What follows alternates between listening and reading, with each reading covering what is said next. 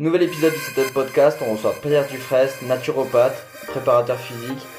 Il nous évoque les clés de la philosophie de la performance et euh, le développement personnel.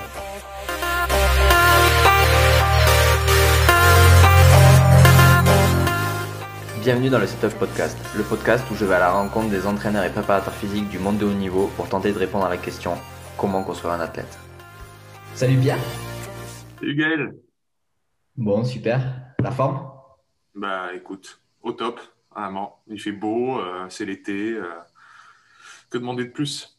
Ouais, t'es déjà, es déjà en débardeur prêt à partir à la plage. Bah, c'est vrai qu'il y, y, a peu de temps finalement, euh, peu de saisons où je suis pas en débardeur. Mais, mais ouais, ouais, c'est sûr que là, c'est royal. Bon, c'est sûr qu'il fait, fait, bien chaud pendant la journée. Hein. Moi, je suis du côté d'Avignon, donc y a les, on est sous les cigales et sous le soleil qui, qui frappe dur. Mais euh, c'est aussi dans, dans le milieu de journée où on peut trouver une certaine forme d'inconfort et de, de challenge à sortir dehors et à faire, euh, je sais pas moi, une, une technique de respiration, un entraînement, peu importe. Donc, euh, j'aime bien, j'aime bien cette période aussi. Ouais, mais justement, on va en parler de tout ça, de qu'est-ce que ben, l'inconfort et, euh, et, tout ça. Si tu pouvais du coup ben, commencer par te présenter, parce que si jamais il y a des gens qui ne te connaissent pas encore. Mmh Avec plaisir. Euh, donc Pierre Dufresne, euh, j'habite dans le sud de la France. Euh, je suis un fils, un frère aussi, j'ai une, donc une belle famille de cinq personnes qui, et ces belles âmes, c'est elles qui me définissent avant tout. Ensuite, je viens d'un monde qui est beaucoup tourné autour du, du développement personnel et du, du, fait de se surpasser. J'ai trouvé ça très tôt dans ma vie, cette saveur qu'on a à se, challenger soi-même et à trouver vraiment ce qui est euh, inaliénable, euh, à savoir le goût de l'effort. Et je pense que sur ce terrain-là, tu me rejoins euh, totalement, et même tous les gens que tu as eu avant, les, grands copains des, des, prépas physiques et coachs sportifs, à mon avis, comprennent très bien cette formulation-là, le, goût de l'effort qui, qui nous appartient à nous. Et ce faisant, euh, je suis passé par plusieurs écoles. J'ai été formé à la naturopathie, euh, ça, c'est ma base, c'est ma philosophie de vie, c'est euh, beaucoup plus qu'une formation. Et puis, euh, après, j'ai cheminé vers le, comment on appelle ça, le, renforcement euh, mental et physique, donc avec euh, les, concours de préparateur mental, préparateur physique, ce genre de choses. Euh, le renforcement par le froid, le yoga Tumo, le yoga du froid aussi. Euh, donc, euh, c'est vrai que sur les réseaux sociaux, je suis souvent dans mon congélateur ou en train de nager dans un lac gelé. Euh, bon, voilà, c'est devenu une marque de fabrique. c'est ce qu'on retient souvent de moi. J'espère que quand je serai plus là dans ce monde, on ne retiendra pas que ça. Mais en tout cas, c'est sûr que ça, marque les esprits. Et puis, le monde de la respiration aussi. C'est vrai que c'est une de mes grandes passions. Alors, beaucoup impacté par le yoga, hein, parce que ça va de pair. La base du yoga, c'est le souffle. Mais euh, pas, que ça. C'est vrai que j'allais voir du côté aussi de ce qui se faisait dans, la performance, dans l'entraînement physique euh, chez les, sportifs de haut niveau. Euh, force est de constater que c'est vraiment un secteur qui est, incompris et euh, très peu développé. Et je suis très content de, travailler notamment avec Laurent, avec Greg aussi, que tu as eu, donc Laurent Cafogui et, et Greg Velu, dans, différents projets professionnels pour accompagner les, sportifs de haut niveau avec la respiration. Euh, voilà, maintenant je m'occupe actuellement de, de, clubs sportifs et d'athlètes de, de, haut niveau. Donc, euh, par exemple, l'équipe de basket féminine de Charleville-Mézières, les Flammes Carolo, euh, certains sportifs et autres clubs sportifs. Euh, j'interviens pour SSS Training donc de, Greg Velu. On, va, on a été au LOSC avec Hicham. Euh, on, a, on va aller à l'INSEP en septembre. On rencontre des belles personnes et on, on défriche des terrains qui sont assez inconnus, même à haut niveau, donc ça fait vraiment plaisir. Donc voilà, maintenant je suis plus dans, dans ce milieu-là du sport de, et de la performance. Ouais, mais c'est ça, ça, qui est génial, c'est que c'est un, un, parcours qui, qui on ne sait pas où il va, mais toutes nos expériences passées nous, nous aident pour construire, pour construire le futur. Euh, on s'adressait euh, prioritairement aux athlètes sur ce, sur ce podcast. Euh, c'est quoi un athlète pour, pour toi? un athlète, c'est quelqu'un qui essaye de tirer le meilleur de, de lui-même. il essaye, de, comme on dit souvent, de performer. Je sais même pas si ce terme, on l'a, extrapolé de l'anglais ou s'il existe vraiment dans le dictionnaire français. Tu vois. Il essaie de, il cherche la performance. Alors, je me suis souvent posé la question est-ce que pleine santé et performance c'est réconciliable, tu vois, ces deux termes? Mm. C'est parce qu'il y a beaucoup de coachs qui disent, tu sais, si tu veux aller à haut niveau, le haut niveau n'est pas bon pour la santé. C'est-à-dire, tu vas devoir mettre ton physique et ton mental euh, dans certaines conditions qui vont sans doute euh, impacter ta santé. Et euh, de plus en plus, j'essaie de cheminer, de refaire réconcilier les deux en fait. Et, je pense que il y a moyen que on arrive à une conclusion dont on, ne s'attendait pas. Donc voilà, je n'aurai pas la réponse toute faite ici, mais pour moi, un athlète, c'est quelqu'un qui, voilà, tout simplement va, va se challenger lui-même, va va s'accrocher à plein de dogmes différents, mais avec un seul but, c'est euh, puiser vraiment le, maximum de lui-même. Et en ce sens, il va sans doute cheminer vers euh, la plus belle des sagesses, j'espère pour lui, mais c'est souvent une voie qui, mène vers quand même se connaître parfaitement, que ce soit physiquement ou mentalement. dans l'inconfort, on trouve quand même des clés de compréhension de sa vie. Et c'est pour ça que il y, a un très haut taux de transférabilité pour les athlètes euh, de haut niveau. C'est-à-dire, quand tu as été athlète de haut niveau, tu peux très facilement transférer tes, aptitudes au monde de l'entreprise, au monde familial, à la relation humaine avec euh, ta cousine euh, ou ton grand-père. Euh, on, gagne des choses qui sont vraiment à un niveau de transférabilité qui est très haut. Et en ce sens, ouais, c'est une voie qui est vraiment exaltante, celle, de, celle du sport, celle de l'inconfort, celle, celle de, la, transcendance par l'effort. Donc voilà, un athlète, c'est un petit peu, un petit peu tout ça. Ça peut rater le coche aussi, hein, un athlète. Hein. Mmh. Ça peut euh, faire une carrière dans, euh, dans le haut niveau en, en, vivant dans la diversion mentale. C'est-à-dire, euh, tu as des objectifs qui sont pas les tiens, tu te fais tirailler par un entourage qui te pousse vers la performance, mais en t'oubliant complètement, en, en analysant pas du tout ta narration interne. et tu arrives en fin de carrière ou voilà, 40 ans pour certains sports je dis, mais en fait, j'ai cheminé là-dedans, mais c'était pas moi, je voulais pas le faire, hein, etc. Donc, euh, ouais, il y a, y a la façon de faire aussi qui est, qui est importante pour, pour un athlète. Voilà. Hmm. Je suis étonné. Euh, j'ai l'impression que ta vie, elle se résume à l'hormèse et tu m'en as pas parlé dans ta présentation. c'est sûr. Ouais, je pense que c'est un gros. Euh, enfin, depuis que je te connais, enfin, moi, j'associe Pierre à l'Ormez. C'est, c'est, on ne peut pas le dissocier. Euh, si tu pouvais du coup nous définir ce que c'était euh, parce que c'est une notion qui est quand même euh, peu connue. Ouais, elle est peu connue, ce terme est peu connu en tout cas. Tu sais, quand j'ai, j'ai acheté le, nom de domaine hormes.com, j'étais étonné qu'il soit libre, tu vois. J'ai pu acheter hormes.com, hormes.fr, tu vois. Et euh, alors qu'en en, anglais, le terme hormesis, le terme anglais pour ça, c'est ultra connu euh, outre-Atlantique, aux États-Unis ou quoi. Tout le monde connaît ce, ce processus euh, biologique, en fait. Euh, euh, donc, l'hormèse, c'est vrai que j'en ai parlé en filigrane quand j'ai parlé du froid, quand j'ai parlé de l'inconfort tout à l'heure. C'était un peu sous-jacent, mais c'est vrai que je ne l'ai pas dit. C'est la loi de l'hormèse, c'est un processus physiologique partagé par tous les êtres vivants, qui dit que quand on soumet un être vivant un stress, que ce soit métabolique, que ce soit, peu importe, hein, un stress, un changement de température, peu importe. S'il est suivi, si ce stress est suivi par une phase d'intégration, l'organisme vivant va avoir tendance à se renforcer. Donc, euh, les, premiers, les premières études de ça, c'était beaucoup fait en toxicologie. On remonte à Hugo Schultz, donc c'était en 1888, qui s'amusait à, à mettre des toxines, en fait, des poisons sur des levures, sur des petits champignons et voir qu'une toute petite dose, en fait, ça faisait proliférer les champignons, mais une grosse dose, ça tuait les champignons. Il y a une petite dose, ça renforce, ça fait un organisme plus complexe et plus résilient. Par contre, une grosse dose, ça tue. Et euh, ça a cheminé comme ça, en fait, euh, de fil en aiguille, et euh, on s'est rendu compte que c'est vrai au niveau de notre système immunitaire, c'est-à-dire que euh, les nageurs en eau froide en Scandinavie, ils se baignent dans l'eau froide et ils ont beaucoup plus de, ils sont plus résilients au niveau du, des, des, globules blancs, euh, des natural killers, de, tout ce qui se passe au niveau immunitaire. Et on, s'est rendu compte aussi au niveau des plantes, une plante qui vit dans un climat qui est un peu doux par rapport à une plante qui vit en montagne. Bah, celle qui vit en montagne, elle connaît un climat qui est beaucoup plus rude en fait.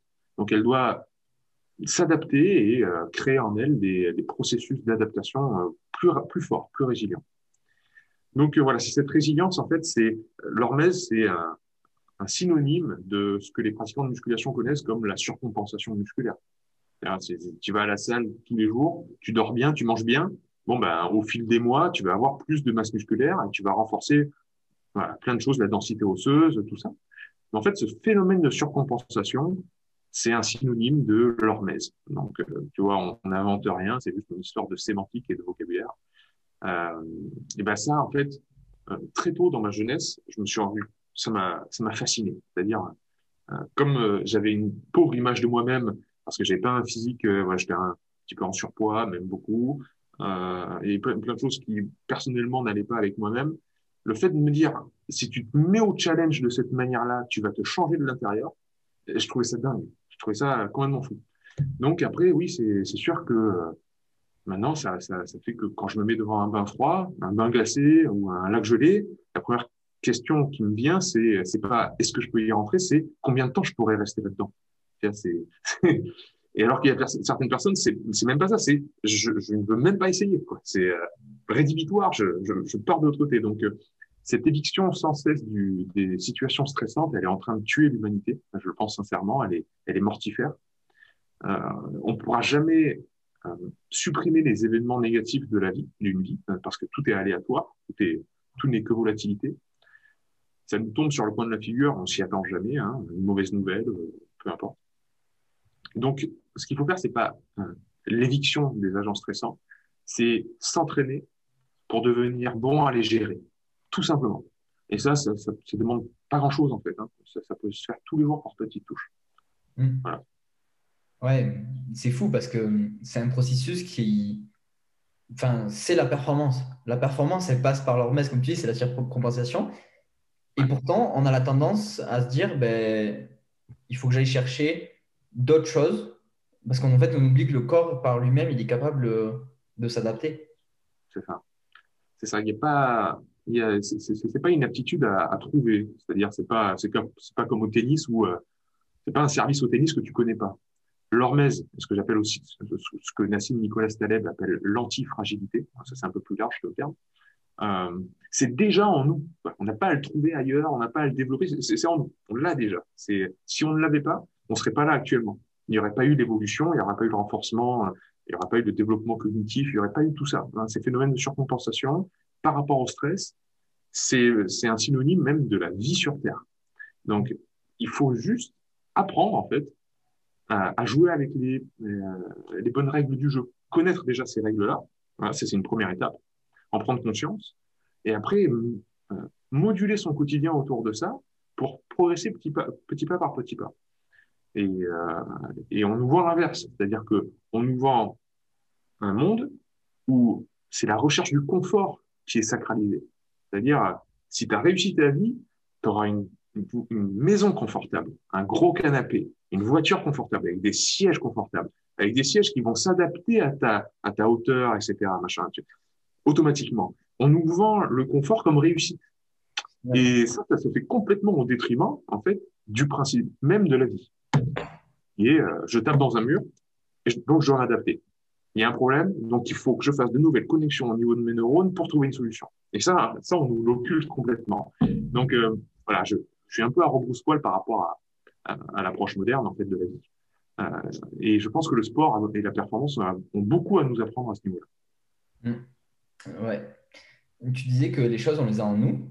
Comment il y a des personnes qui arrivent à les trouver et forcément qui performent, puisque c'est un peu. Euh, c'est ceux qu'ils trouvent, ils vont être forcément être meilleurs que ceux qu'ils ne trouvent pas. Et comment il y a des gens qui, comme tu disais, euh, ils vont passer 20 ans de carrière sans, sans même euh, sans avoir conscience que ça existait?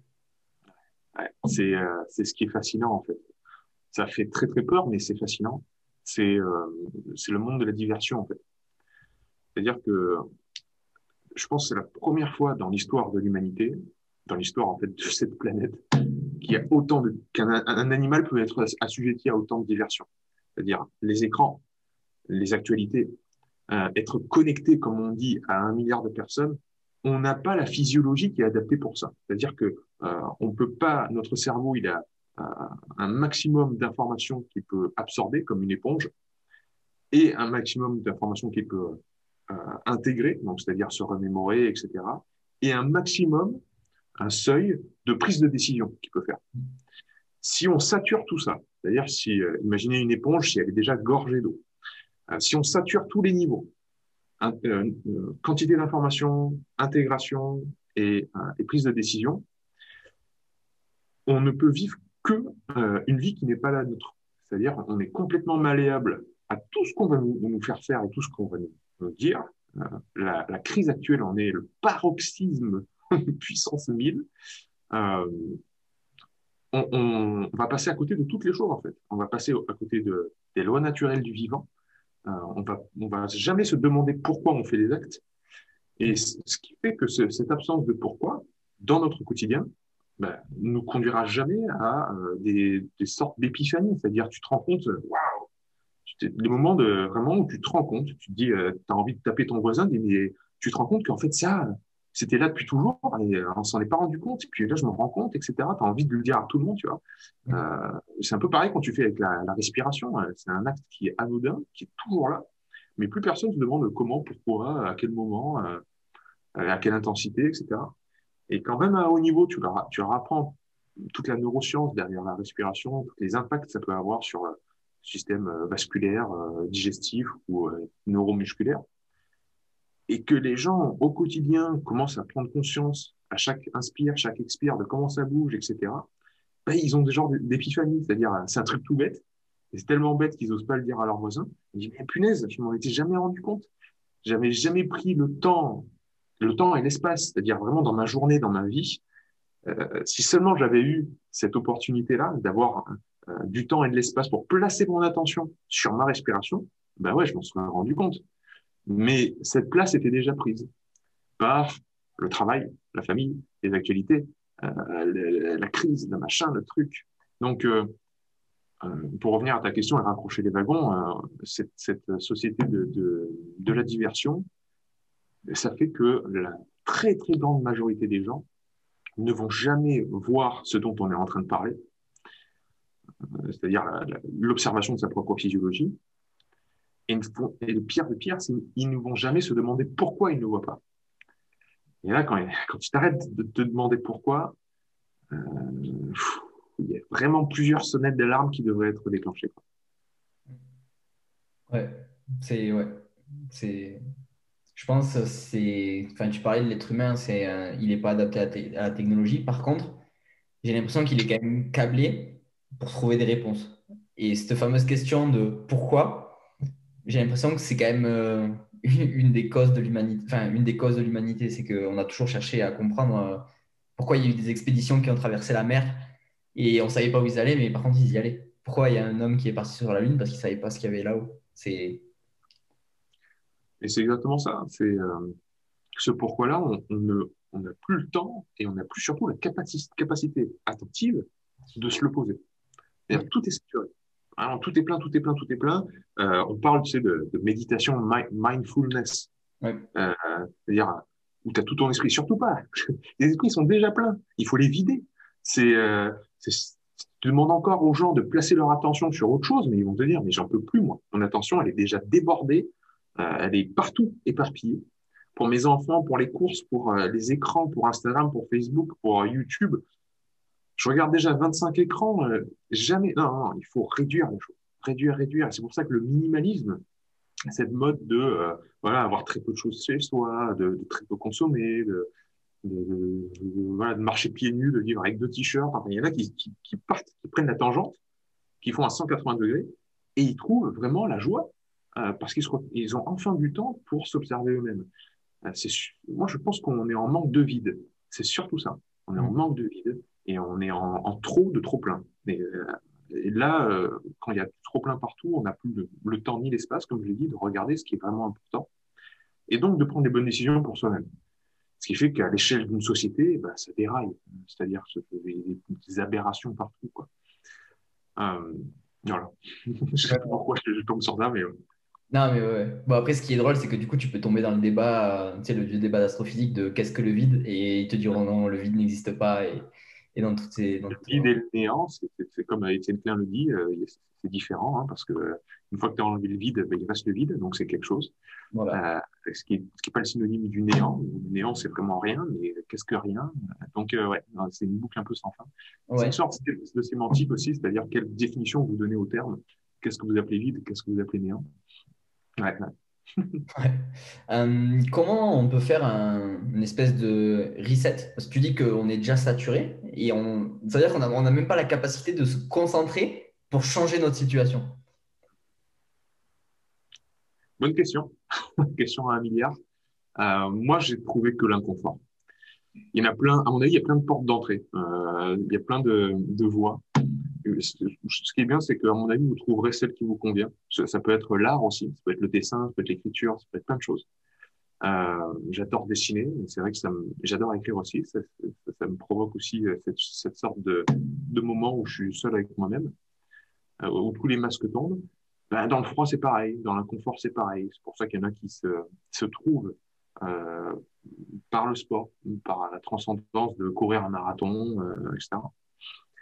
Euh, rentrez dans un bain froid à 0 degré et vous verrez bien que euh, là, tout d'un coup, il y a Facebook, ça compte plus. Hein. vous pensez plus à votre story d'Instagram, vous pensez à il fait froid. Il fait froid, il fait froid, il fait froid, et je suis seul avec ce froid, et qu'est-ce que j'en fais? Est-ce que c'est quelque chose de terrible où je me mets à crier et je fuis?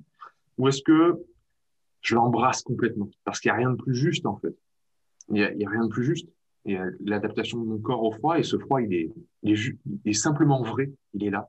Je peux l'embrasser si j'ai envie. Je peux l'embrasser comme quand on fait un câlin à quelqu'un qu'on aime bien. Je peux l'embrasser comme ma maman. Euh, je peux le prendre avec moi et dire ouais, t'es là et mon corps réagit par rapport à ce, froid. C'est une morsure, c'est une douleur. Mais c'est comme quand je me mets mon, doigt au-dessus d'une flamme. Euh, soit je me dis que c'est terrible et que c'est horrible, soit je me dis ouais, c'est en train de me brûler. Ah, m'a brûlé. Mais c'est tout, ça m'a fait mal quoi. Il n'y a pas besoin d'en faire une souffrance. Ça peut être simplement une douleur. Euh, donc c'est c'est une approche très stoïcienne aussi, c'est-à-dire que mm. les événements extérieurs n'ont pas besoin de créer en toi un, un, un ramdam émotionnel. Tu peux très bien les considérer comme ce qu'ils sont, c'est-à-dire des événements extérieurs. Il n'y a rien de plus. Par contre, ta réponse interne, ta posture à toi, philosophique et, euh, et émotionnelle, elle ne dépend que de toi. Donc euh, voilà, c'est euh, euh se découvrir soi-même, ça peut passer par l'inconfort, encore une fois parce que cet inconfort-là, qu'il soit physique, euh, vous fassiez des sprints en côte, c'est-à-dire que vous faites deux sprints en côte, vous allez comprendre votre douleur. Euh, vous fassiez pour, pour le temps sans burpees, hein, c'est pareil, vous allez euh, être proche du vomito, mais euh, voilà, aussi vite que possible. Euh, quand vous allez toucher cette zone rouge, ça peut être aussi une douche froide le matin, ben là, il y aura plus de diversion. Et c'est là qu'on peut vraiment se, se trouver, je pense, soi-même. Là où euh, il y en a certains qui, passent par le piano, qui passent par l'art. Euh, à mon avis, c'est autant de portes d'entrée qui passent par le yoga, qui passent par la respiration, qui passent par la méditation, mais il y en a certaines qui sont, à mon avis, plus accessibles euh, pour quelqu'un qui a commencé déjà à cheminer. Par exemple, la méditation. On, en vante beaucoup les, bienfaits. Moi aussi, hein, je, je, pratique la méditation, etc. Il n'y a pas de souci. Le problème, c'est quand ça devient un pis-aller, c'est quand ça devient une béquille nécessaire à ton quotidien que ça, peut poser problème. Hein. C'est, je pense que la, pleine santé passe par euh, l'autonomie. Donc, ne pas être dépendant à des béquilles, c'est aussi important. Mais euh, la méditation, si tu demandes à quelqu'un qui a fait zéro travail sur lui-même, qui a vécu dans la diversion justement tout le temps, toute sa vie, tu lui dis vas-y, assis-toi cinq minutes et fais de la méditation, mais laisse tomber, ça ne marchera jamais. Marchera pas. Il lui faut quelque chose de plus plus facile, euh, de, de, plus, de plus direct, de plus immédiat. Là, par exemple, euh, une douche froide le matin et voilà, ah, puis j'ai, ça, ça, va lui faire peur, ça va, ça va le choquer ou le ou la choquer. Par contre, il va dire, ah, il va se sentir fier après. Il va dire, ah, et puis euh, j'ai senti plein de choses. Et puis après, j'ai senti que ça me réchauffait en fait. J'ai mmh. senti que je suis sorti de la douche, ça me donnait chaud. Et, et petit à petit, tu vois, par l'expérience, tu vas lui faire vivre des choses. Là où, euh, tu vas, si tu essayes de le faire méditer, euh, il ou elle, son esprit va vagabonder partout, ça va du tout marcher. Donc peut-être que l'outil était mal adapté, mais une fois qu'il aura fait euh, un, petit brin de cheminement, autant la méditation, ça va arriver pile poil dans mon moment et il va y arriver. Donc euh, voilà, c'est différentes portes d'entrée. Encore une fois, il y en a plein. Et je pense que chacun peut trouver la sienne selon son niveau, selon ses affinités. Euh, le tout, c'est de vivre sa propre vie et de ne pas se faire mener par le bout du nez. Quoi. Hmm. Mais un des principes euh, de la philosophie stoïcienne, c'est ça, c'est la prise d'action. Et je pense que ça, ça, ça, ça, revient à ce que tu disais avec le, enfin, l'inconfort. C'est que souvent, quand on ne prend pas d'action, ben, c'est là où on est saturé et on ben, ne choisit pas, en fait. Quand on choisit de faire quelque chose, ben, on ne peut pas être saturé puisqu'on a une attention qui est focalisée sur d'autres choses. c'est sûr. Sûr que le, le doute, euh, difficile. Hein. Le doute, c'est un ami et un ennemi. C'est une épée à, mm. à, double tranchant. Le doute, je pense, dans, en théorie, quand on, quand on, on interagit avec le monde, euh, c'est vraiment notre allié. C'est-à-dire, je, l'ai souvent dit cette phrase dans les stages, dans, dans, dans, les conférences que je fais ou quoi, mais je dis toujours euh, ce que je vais vous dire là, doutez-en. Doutez, doutez de moi, doutez de tout ce que je vais vous dire, doutez du monde qui vous entoure. Posez-vous la question du pourquoi. Voilà, c'est important vraiment de douter de, l'information qui, vous arrive. Filtrez, filtrez au maximum pour pas être une éponge qui prend, absolument tout. Par contre, dans l'acte, euh, doutez jamais de, vos efforts. Doutez jamais de ce que vous êtes en train de faire. Là, le doute, par contre, euh, bon, bah, on pourra l'étudier par rapport à tous les, principes d'inhibition au niveau du, du, système neuromusculaire, par exemple, plein de choses. Le doute, ce sera, ce sera ton pire ennemi. C'est le truc qui va te faire perdre la coordination, qui va te faire arrêter, qui va, qui va te faire rater ton lancer de, je sais pas moi, encore une fois, au service au tennis. Bref, faut pas qu'il y ait de doute à ce moment-là.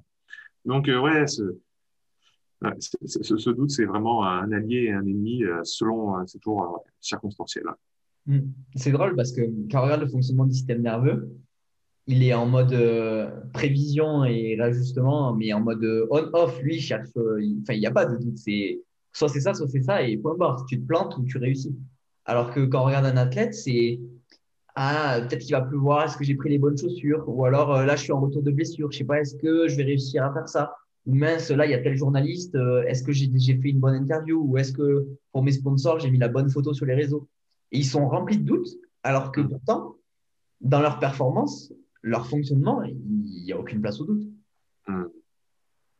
Ce, ce quand dira-t-on euh, On en parle souvent, le quand dira-t-on, l'opinion des autres, euh, le jugement, etc malheureusement, euh, à cause des réseaux sociaux, à cause de, cette connectivité-là que, que j'aime beaucoup d'un certain côté, euh, je tiens une chaîne YouTube, donc je vais pas me plaindre. Hein, c'est comme ça aussi que euh, j'essaie de transmettre, donc euh, c'est se servir d'un outil de la bonne manière.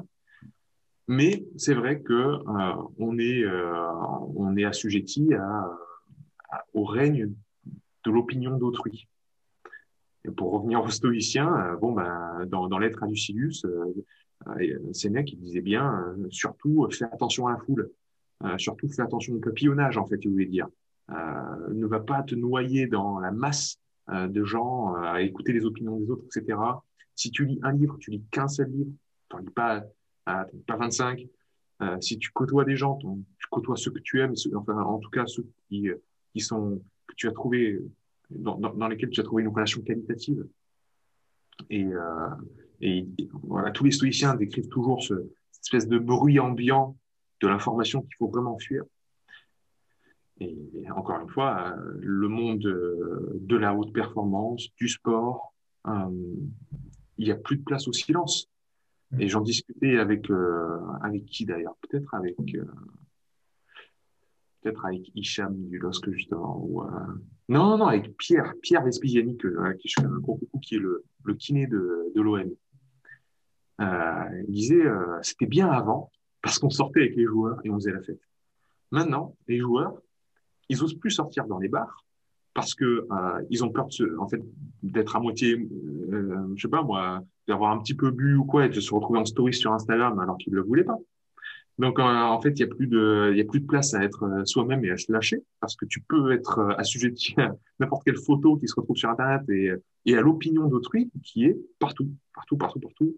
Et donc, le jugement, euh, ben, pareillement, il crée euh, du doute, donc de, la, donc de la peur. Et ça, on sait très bien qu'au niveau de la performance, c'est rarement des alliés. Quoi. Ça, ça, peut servir, mais à petite dose. Et là, c'est devenu euh, trop fort. Mm. Mais les principes de la lettre que, dont tu parlais juste avant, c'est les mêmes principes qu'on donne à un athlète. C'est fais quelque chose, mais fais-le jusqu'au bout pour voir où ça marche. Ton staff, ton staff ben, prend les personnes qu'il te faut et prend pas juste des gens pour t'entourer parce que voilà. Et enfin, c'est drôle, mais tous ces penseurs qui étaient euh, des, des centaines d'années avant nous, au final, en fait, on peut le transposer euh, au monde du haut niveau. Et du coup, en fait, on peut faire le lien avec euh, les Jeux Olympiques d'avant, avec les Jeux Olympiques de maintenant, au final. Et oui, parce qu'en fait, les, les, les, écrits des stoïciens qui nous restent, c'est qui? Ça va être Marc Aurèle, ça va être Épictète, ça va être Sénèque.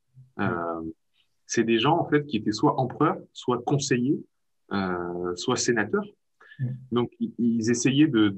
Eux aussi, étaient dans la performance. Ils, étaient soit très haut gradés, soit euh, des tuteurs ou des mentors pour des futurs princes, empereurs, etc. Donc, euh, ils ne voulaient que la performance, en fait. Ils voulaient tirer le meilleur de l'essence d'un être humain. Donc, c'est exactement la définition d'un athlète qu'on a donné au début. C'était la, même recherche. Et euh, eux, ils étaient beaucoup plus dans un côté philosophique, mental, gestion des émotions, prise de décision.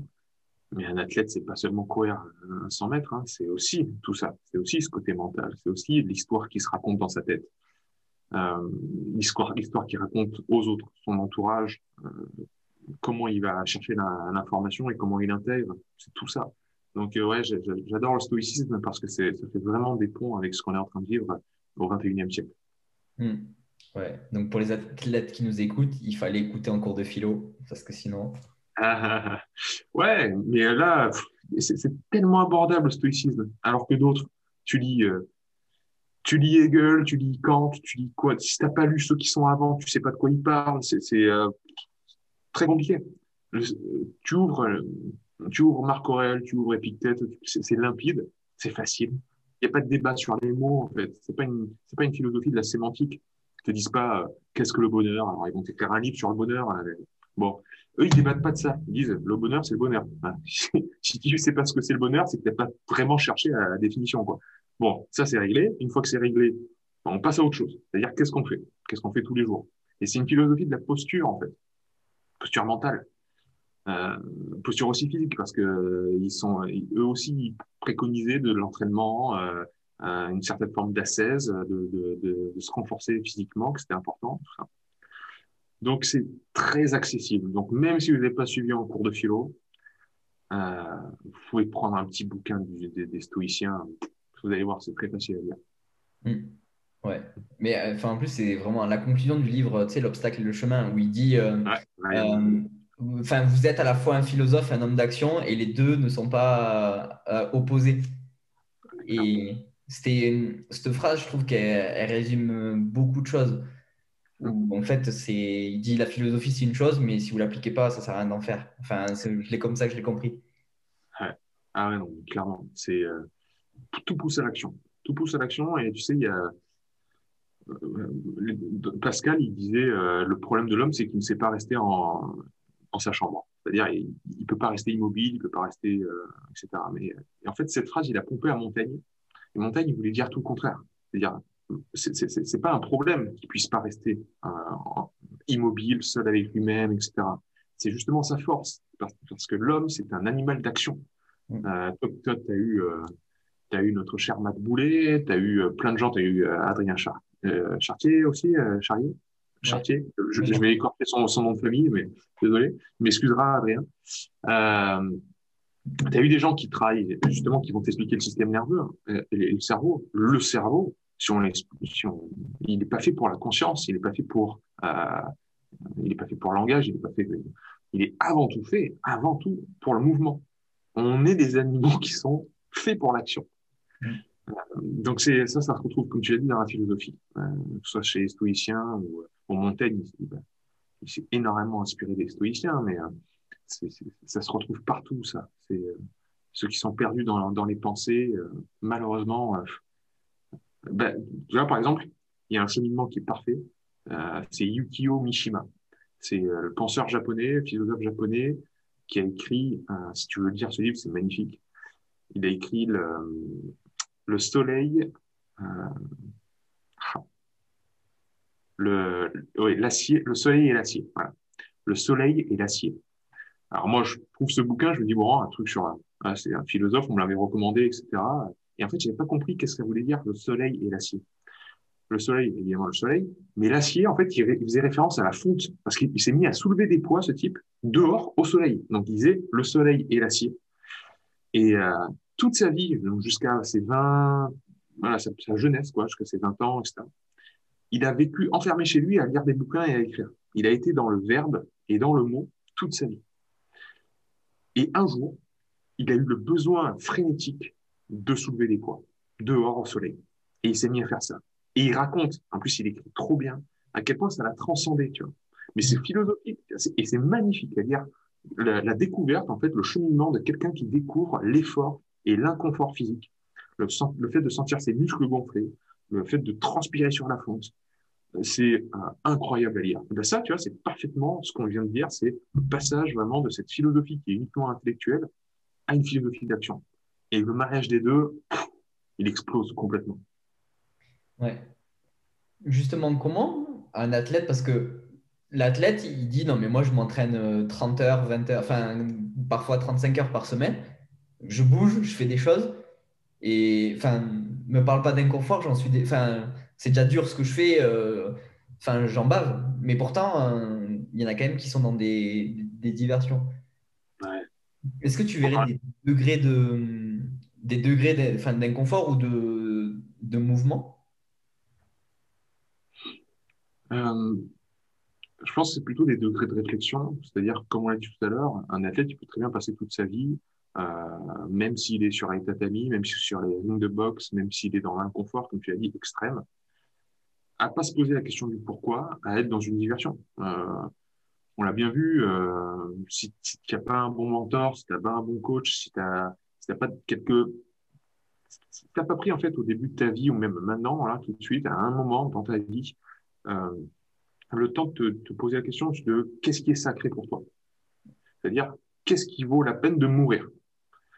Alors, que ce soit euh, ta famille, l'amour, l'amitié, des, termes un petit peu vagues comme ça, ou des choses très précises. Hein, vraiment, mon père, ma mère, mon fils, voilà, ce genre de choses. Si tu sais pas vraiment pourquoi tu te bats en fait tous les jours, hein, que ce soit physiquement sur un ring de boxe ou, ou tu te bats dans la vie, c'est-à-dire, ben voilà, quand il t'arrive des merdes, quand il t'arrive des trucs, etc., ou quand tu quand tu perds dans une épreuve sportive ou quand tu gagnes, etc.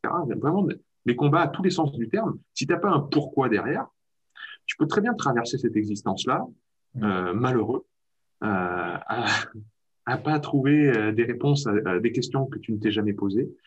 Et donc, euh, ça fait euh, des existences qui sont très creuses, en fait, mm. malheureusement. Hein. Et là, tu trouveras, en fait, il faut pas croire que cette place-là, elle va rester vide. Elle va être remplie soit par quelqu'un d'autre, soit par le dogme de quelqu'un d'autre, mm. soit par les réseaux sociaux, soit par Instagram, Facebook, etc. Et le vide va se remplir de quelque chose, de toute manière. Alors, soit tu choisis, c'est toi, c'est toi aux manettes de ta vie, toi qui remplis ce vide-là, de, des choses qui sont vraiment importantes. Soit il y a quelqu'un d'autre qui va le remplir pour toi, et généralement, ça donne pas des beaux, des beaux parcours. Quoi. Ouais. Ben, en fait, on peut tout le temps faire des parallèles avec euh, la physique ou avec le monde enfin, tel qu'il a été créé. C'est que si tu n'es pas en mouvement, il y aura toujours quelque chose qui va te mettre en mouvement. Tu pourras jamais avoir euh, d'immobilité c'est quelque chose qui est immobile, il meurt, enfin il meurt ou il se transforme. Donc du coup. Euh, Donc il est en mouvement. Ouais. il se transforme. Ouais, voilà, c'est ça. c'est ça. Et oui. Ah ben oui, c'est cette. Euh, euh, tu sais, on a parlé d'hormèse, mais il y a un autre H qui est important, c'est l'homéostasie. On en parle souvent. L'homéostasie, beaucoup de gens connaissent à mon avis ce terme-là. mais il est galvaudé et il est mal compris. C'est-à-dire que derrière homéostasie, on, on place souvent le mot d'équilibre et on pense que ce qui est bien, donc l'homéostasie du corps, c'est, ce serait euh, l'état d'équilibre. Non, non.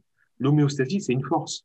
C'est la force qu'a un organisme vivant pour tendre, essayer de revenir à une certaine forme d'équilibre. Mais ça ne se, le point ne sera jamais trouvé. Il n'y a pas un moment où je vais dire, ah, ça y est, c'est bon, euh, servi. Je suis à 37,5 euh, de degrés, euh, mes hormones sont bons, euh, etc. Je, je bouge plus. Je suis là, je suis en équilibre. Non, ça n'existe pas. C'est une fluctuation interminable, sans cesse.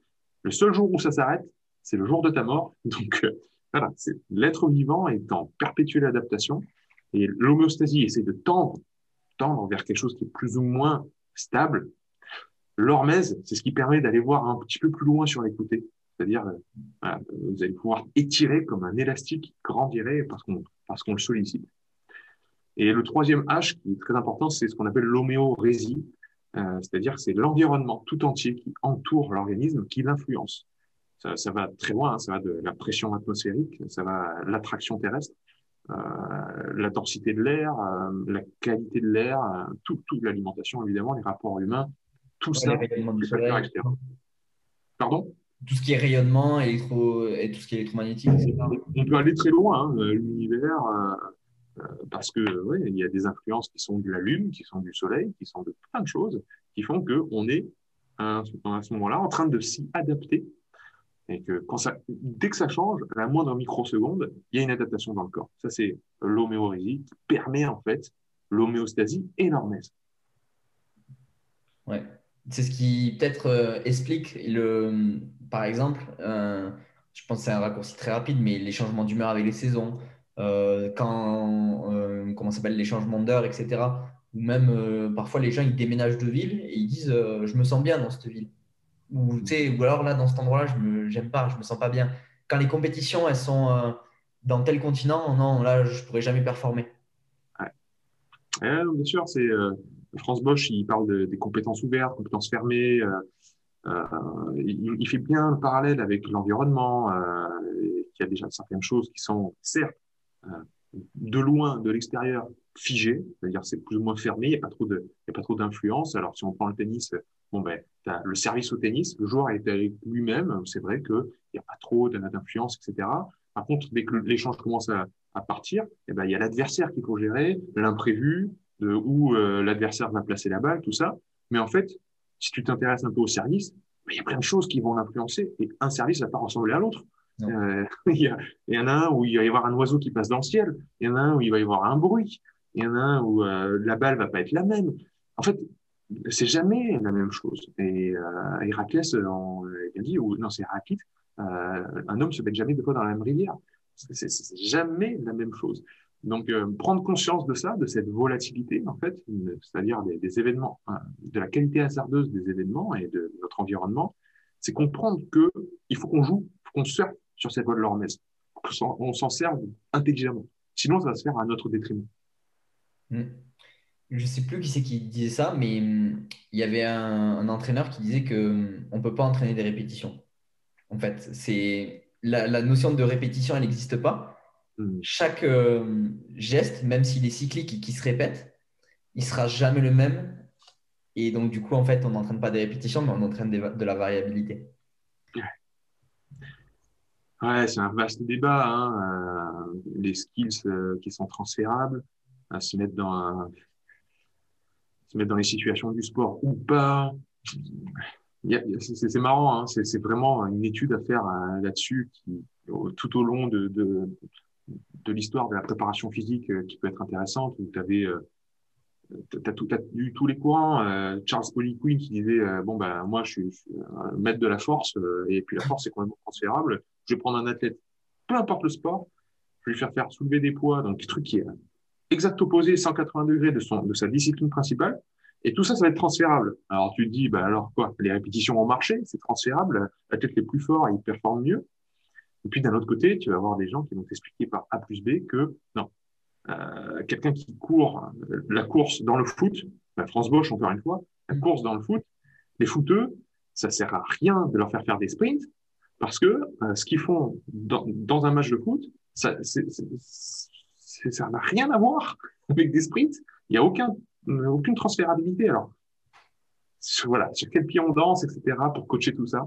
Euh, ouais, je, pense que ça dépend aussi de, de la qualité d'absorption des informations de l'athlète. Beaucoup. Hein, on parle toujours des, des bons coachs, des bons professeurs, mais il faut aussi être coachable. Il faut aussi qu'on ait des bons élèves ça, ça s'apprend, hein, devenir un bon élève. Euh, ouais, ouais, c'est vaste tout ça. Hmm. Bah, ouais, là, on tombe dans l'éducation à la performance. Et c'est ça. Mais ouais, c'est franchement, c'est sa notion d'environnement sensoriel. C'est que effectivement, on a des nuances, Mais si on n'est pas capable de capter euh, les informations sensorielles de l'environnement, ben, du coup, enfin, l'humain, c'est une espèce d'antenne. Ce que tu disais avec le dernier H, c'est que c'est une antenne et déjà entre lui-même, il est interdépendant, autorégulé et enfin, tout ça. Et en plus de ça, avec son. Enfin, là, on part dans des choses euh, vraiment complexes. C'est sûr. Ouais. tu as dû. Euh, bah, Matt, euh, Matt Boulet, il en parlerait beaucoup mieux, mais si tu fais, si t'intéresses un petit peu à la posturologie, ce que fait le docteur Bricot, mm. tout ça, ben oui, c'est sans cesse, on regarde les capteurs sensoriels de notre environnement, il y a, il y a cette extéroception, le capteur externe, et puis l'interoception aussi, les informations qui viennent de l'intérieur. Le cerveau est sans cesse en train d'intégrer tout ça. Donc, euh, à nous d'être intelligents. De... En fait, un athlète, quelqu'un qui recherche la performance, c'est qu'il va, il va filtrer un peu. Il va filtrer les entrées. Est-ce que, ça c'est pertinent? Est-ce que ça, c'est, est-ce que ça, ça sert finalement? Ça va servir à ma performance? Ou est-ce que ça va justement mettre un peu des bâtons dans les roues euh, est-ce que j'ai des, des impairs? Est-ce que j'ai des déséquilibres? Est-ce que j'ai euh, voilà, toi qui pratiques tout ça, tu sais très bien que c'est important de regarder tout ça et de, de faire un pas de recul, d'avoir l'humilité, d'avoir le bon œil vraiment du thérapeute, de se dire sur soi-même, bon ben là je vois bien que j'ai un truc qui va pas, etc. Ben, l'athlète il doit faire pareil. Euh, je pense que ceux qui, qui ont su faire ça avec eux-mêmes, c'est ceux qui ont le mieux performé. Mmh. Ouais, c'est ça. Du coup, si tu avais trois conseils à donner à un athlète qui nous écoute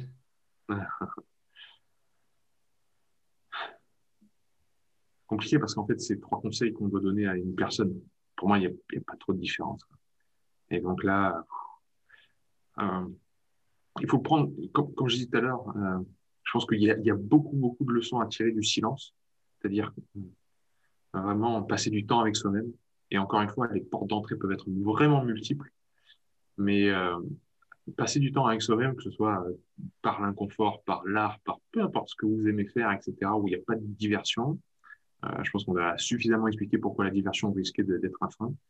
Ça va permettre de développer l'humilité, ça va permettre de développer cette écoute interne qui va servir au moment de la performance. C'est-à-dire après, avec cette façon de, de créer une méta-analyse, en fait, c'est-à-dire une analyse de sa propre analyse, on va pouvoir, en regardant une vidéo de soi-même en train de faire un lancer du javelot, si c'est notre discipline principale, euh, ou en recevant un conseil du coach, euh, on va pouvoir beaucoup mieux l'intégrer, plutôt que d'avoir plein de visages différents, plein de masques qui vont réagir à cette information qui arrive. Je veux pas voir, je veux voir, euh, qu'est-ce que les autres vont en penser, etc. Non. Une fois que ça, ça part, les informations rentrent beaucoup plus facilement. Et je pense que pour un athlète qui recherche la performance, c'est extrêmement important, mais comme monsieur et madame tout le monde. Mm. Euh, autre, euh, autre deuxième conseil, euh, considérez votre environnement au sens le plus large du terme. On parle souvent de, de globalité, de termes holistiques. Tout va influencer. Euh, ça veut dire soignez votre sommeil. C'est devenu une tarte à la crème de dire ça, parce que tout le monde le dit, mais le sommeil, c'est premier. Quoi. Il n'y a pas tortiller quoi. C'est si, si vous si vous soignez pas la qualité et la quantité de votre sommeil, mais laissez tomber la performance, hein. même pas la peine. Donc il y a ça, même David Goggins le dit. David Goggins, c'est le type qui se met dans l'inconfort tout le temps. Il dort pas, il court à 100 km, il se met, il est chercher l'inconfort, vraiment très très très très loin. J'écoutais encore une interview de lui il y a pas longtemps où il disait non, le sommeil c'est royal, il faut dormir, il faut dormir. Donc ouais, soignez le repos les phases d'intégration. Euh, soignez l'alimentation, prenez en, considération absolument tout. C'est-à-dire que la bouffe, ça aussi, c'est devenu un thème euh, vraiment récurrent, mais on en parle beaucoup et vous pensez sans doute faire bien les choses, mais euh, en fait, il y a des, il y a des autorisations aux, aux, aliments industriels ou transformés qui sont en fait partout dans votre semaine pour accompagner les athlètes à chaque dire ah non moi je fais gaffe et tout mais tu regardes la bouffe qu'ils mangent mais en fait tout sort de sachet plastique. Rien n'est naturel rien. On a dit mais tu fais gaffe mais en fait tu fais gaffe par rapport à tes potes qui vont manger euh, fast food. Mais en fait ce que tu bois et ce que tu manges c'est ça sort que de sachet plastique c'est c'est que de l'industriel. Donc ça aussi ça va impacter votre performance. Euh, c'est sûr quand on est jeune on le sent sans doute moins mais là, on veut mettre toutes les billes de côté pour être champion du monde et gagner, la médaille d'or. Donc ça, ça ne se néglige pas. Troisième conseil, euh, bah, troisième conseil, ça va être sur la respiration parce que c'est euh, le gros truc négligé quoi. Et, euh, ça, c'est comme le sommeil pour moi. Euh, si tu pas ta respiration, tu sais pas comment respirer ou tu as une capacité respiratoire qui est vraiment sous-utilisée parce qu'il n'y a aucun neurocontrôle, euh, pour un athlète, c'est encore une autre balle euh, qui se tire dans le pied. C'est-à-dire, il court à 100 mètres à cloche-pied. Euh, il y a un facteur de sa, physiologie qu'il n'utilise pas du tout et pourtant qui est, bah, je sais pas pour la production d'ATP, l'arrivée d'oxygène, c'est c'est number one. Quoi. Donc, donc voilà, ce serait des conseils de, en fait, de braquer le regard, comme on parlait tout à l'heure, des, des cerveaux qui sont trop pleins et de l'attention qui n'est pas disponible. Si vous devez placer votre attention sur, sur plusieurs choses, c'est votre narration interne, c'est euh, votre euh, santé au terme global, donc sommeil, alimentation, etc. Et c'est la respiration. Mettez le projecteur sur ces trois choses-là, l'une après l'autre ou les trois ensemble, et euh, je pense que ça peut dévoyer beaucoup de choses pour de la performance. Hmm. Ouais, bah écoute, génial. C'était vraiment encore un discours vraiment différent et, et éclairé. Et euh, bah, du coup, merci pour, euh, pour ce moment. Bon, je t'en prie, Gaël, c'est moi. C'est un grand plaisir toujours de partager ça. En plus, on est parti loin, on est allé voir les philosophes et tout. C'est cool. Ouais, mais c'est ce qu'il faut. C'est ce qu'il faut. Sinon, les livres, les livres classiques, on les voit à la fac, donc ça sert. C'est clair. Ça sert à rien. Bah écoute, euh, merci beaucoup. Pour ceux qui nous écoutent, bah, continuez à mettre les petites étoiles et tout c'est ça qui permet que le podcast soit mis en avant et ben, du coup que de plus en plus de personnes puissent euh, écouter des, discours comme euh, Pierre vient de, vient de faire. Et du coup, on se retrouve à la semaine prochaine pour euh, un nouvel épisode. Ciao tout le monde.